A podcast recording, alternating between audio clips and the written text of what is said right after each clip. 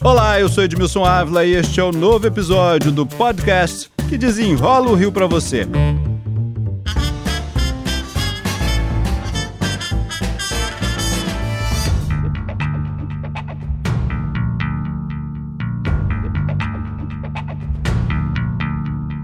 Problemas na saúde já derrubaram o governador no Rio de Janeiro um secretário de saúde no governo Cabral e outro do próprio governo Witzel foram parar na cadeia também. É uma secretaria de governo do estado muito importante, com grandes desafios e que tem um novo secretário, Luiz Antônio Teixeira ou apenas Dr. Luizinho. Foi secretário no governo Pezão e agora está de volta, a quem eu agradeço pela participação. Obrigado aí, secretário. Eu te agradeço, Edmilson, o convite. É uma honra participar contigo aqui, que é quem efetivamente no dia a dia desenrola o Rio, né? Você apresenta o problema e empurra as autoridades para resolver.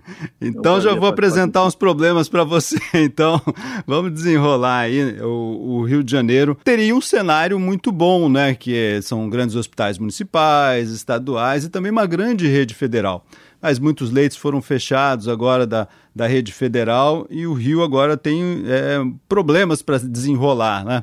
Você está chegando com que desafio agora? Edmilson, o nosso, nosso, nosso desafio principal é melhorar a rede de alta complexidade do Estado do Rio de Janeiro. É claro que tem muito a fazer na atual rede estadual de saúde, já houve uma melhoria muito grande no primeiro mandato do governador Cláudio Castro, mas a gente precisa focar na alta complexidade é a atribuição dos estados da federação. Então, a cardiologia, a oncologia e a ortopedia, que são as especialidades que geram o maior número de pessoas numa fila, né, filas que são tão faladas, estão dentro dessas três especialidades que estão ligadas diretamente à alta complexidade. E aí nós, a nossa chegada aqui no Estado tem como objetivo entrar na alta complexidade e aí, como você, como é o nome do teu, do podcast, desenrola esse assunto que é a regulação estadual. Hoje nós temos alguns números, por exemplo, sabemos com exatidão quantos estão em cada fila. Nós sabemos que na oncologia um grande problema hoje é uma grande espera. Na ortopedia, então, já se falou em 10 mil na fila, uma fila que anda muito lentamente. Nós temos esse diagnóstico já de quantas pessoas esperam e, assim, um olhar para o futuro. Edmilson, o que, que a gente está propondo fazer aqui? O que, que nós vamos fazer?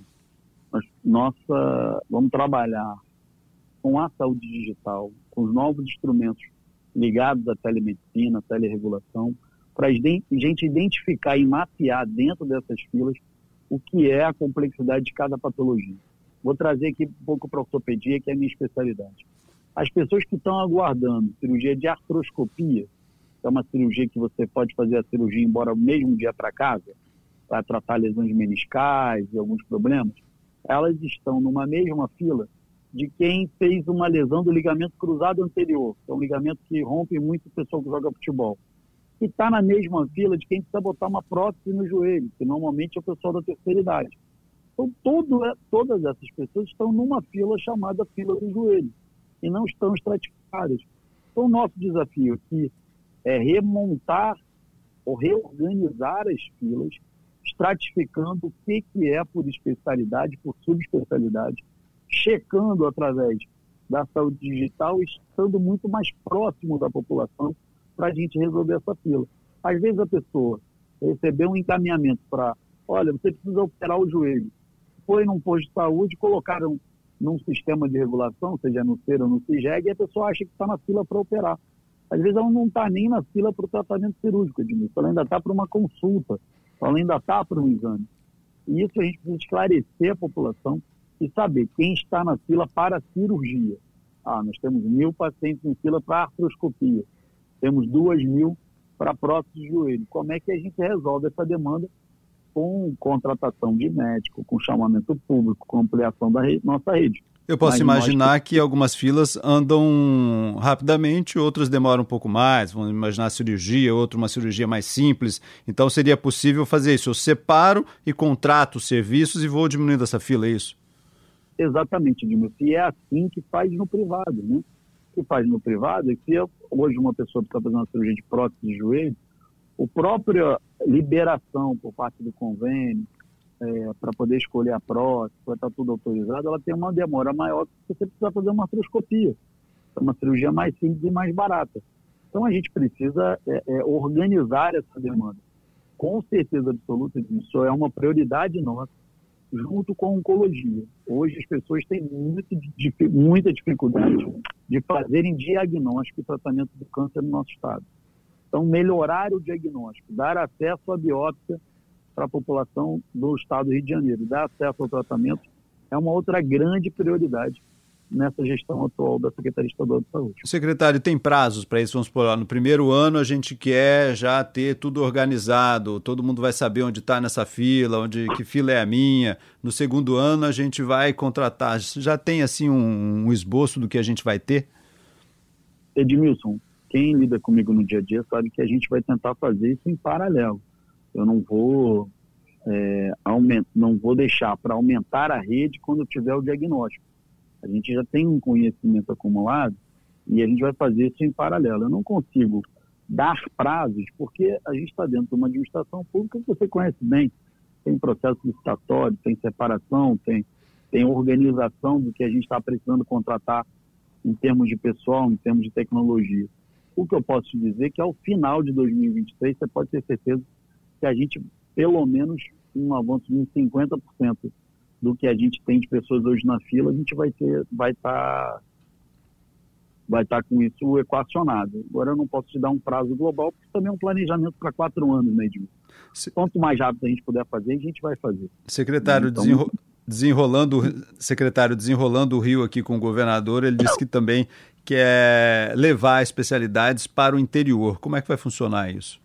Edmilson, principalmente hoje, na oncologia, você, o governo federal, tem uma política de oncologia que eles chamam de CACOM ou UNACOM.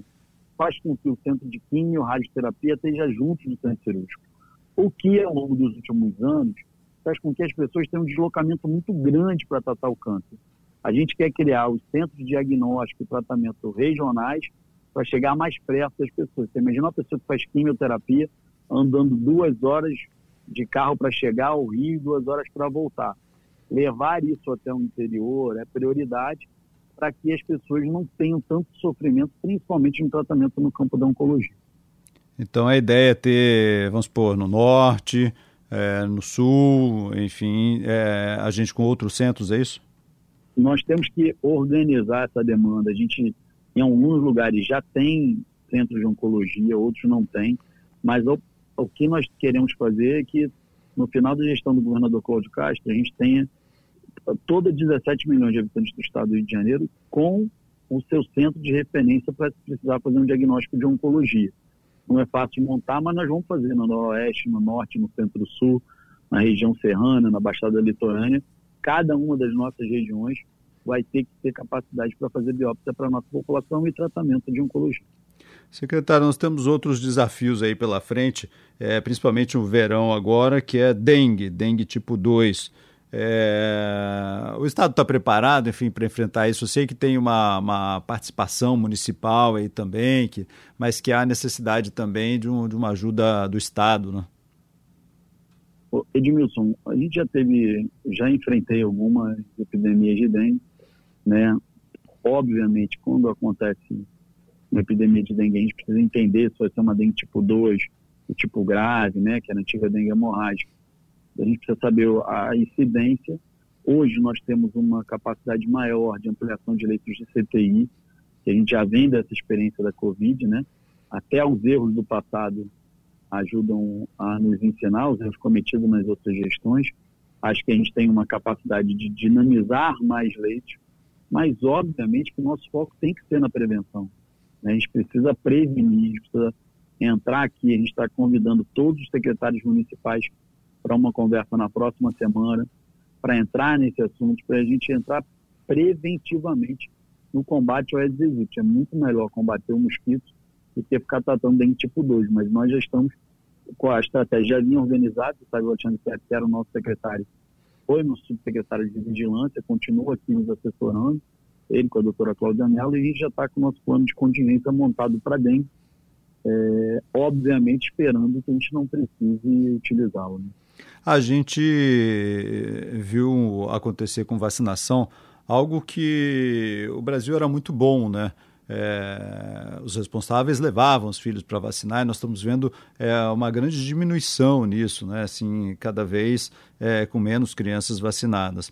É, o que é que você pensa? O que, que você está imaginando para a gente voltar? Eu sei que esse é um grande trabalho também do governo federal, né, de mobilizar a, população e tudo mais, mas que há necessidade não só para a Covid, mas de todas as outras doenças, né, com vacinação muito baixa. Né? O que, que você está imaginando aí para a gente enfrentar este problema? O, o nós enfrentamos um problema no mundo do movimento anti-vacina quando eu cheguei na Câmara, estava saindo aqui da gestão passada, nosso primeiro projeto foi a carteira de vacinação online, que acabou se tornando realidade pelo Connect Studio.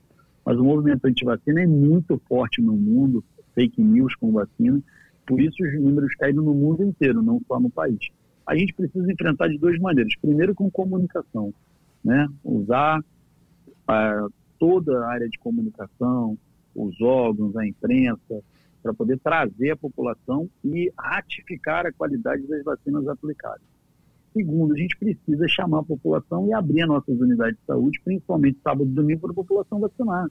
É muito difícil, a gente está vendo a baixa de vacinação para o sarampo. Se ficar fazendo segunda a sexta, de 8 às 5, a maioria dos pais e das mães estão trabalhando, não estão levando seu filho nos postos. Então, nós sempre trabalhando com GED de vacinação. Você já cobriu inúmeros GED e nós precisamos fazer dia D de vacinação para trazer a população para vacinar, não tem outra maneira. Principalmente na conscientização. Agora, óbvio, tem outros elementos que o próprio governo federal e nós também do governo do Estado podemos ajudar. Podemos cobrar das mães que vão matricular seus filhos na escola pública que eles estejam vacinados. A gente pode, nós podemos cobrar para quem está utilizando algum tipo de benefício do governo federal ou do nosso cartão CRJ possa estar com, com a vacinação em dia o que nós precisamos fazer é estimular, mas principalmente a conscientização, né, O que aconteceu é que há muita mentira, muita fake news, vai gerando um medo na população, e aí, junto com preguiça, com outros problemas, criou a dificuldade da vacinação. Né? Para a gente concluir aqui esse desenrola, é, você começa é, atacando qual problema agora, qual o principal problema é, você ataca agora nesse início de, da secretaria? o Edmilson, acho que o nosso principal problema aqui é entrar no campo da inteligência em saúde, com a saúde digital e a regulação. Esse é o nosso desafio número um. Regular, melhorar a regulação, melhorar o acesso. Essa é a nossa obrigação. Nossa obrigação é resolver o que é de mais complexo no Estado. A gente precisa melhorar a nossa regulação para a gente fazer, para a gente dar saída aos pacientes que precisam de um tratamento de alta complexidade. E aí misturando com os instrumentos de saúde digital, junto com uma regulação diferenciada, acho que a gente consegue dar mais, mais capacidade de atendimento. Na minha época, na outra vez que eu passei como secretário, a gente aumentou em três vezes o número de pacientes internados nesse CTI com o mesmo número de leitos, só aumentando o tempo de o giro do leito, o tempo de permanência.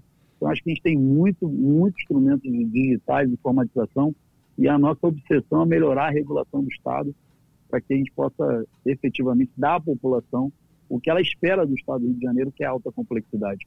Quando Ai. alguém vai buscar um posto de saúde para ser consultado, ser vacinado, ele sabe que aquilo é função do município. Mas quando precisa colocar um marca-passo, fazer uma vascularização, é função do Estado. E a gente precisa fazer isso de forma bem feita e o mais rápido possível. É aí que você reduz as filas. É isso, esse é o nosso objetivo. Dar à população também a ciência que o Estado está aqui, que está trabalhando e que está a posto para ajudar a resolver os problemas que ela precisa. Luiz Antônio Teixeira, secretário de Saúde, novo secretário de Saúde, muito obrigado pelas explicações aqui. Eu te agradeço a oportunidade, Edmilson. Muito obrigado. Este podcast foi editado e finalizado por Felipe Magalhães. E eu, Edmilson Ávila, toda semana desenrola um assunto aqui para você. Até o próximo.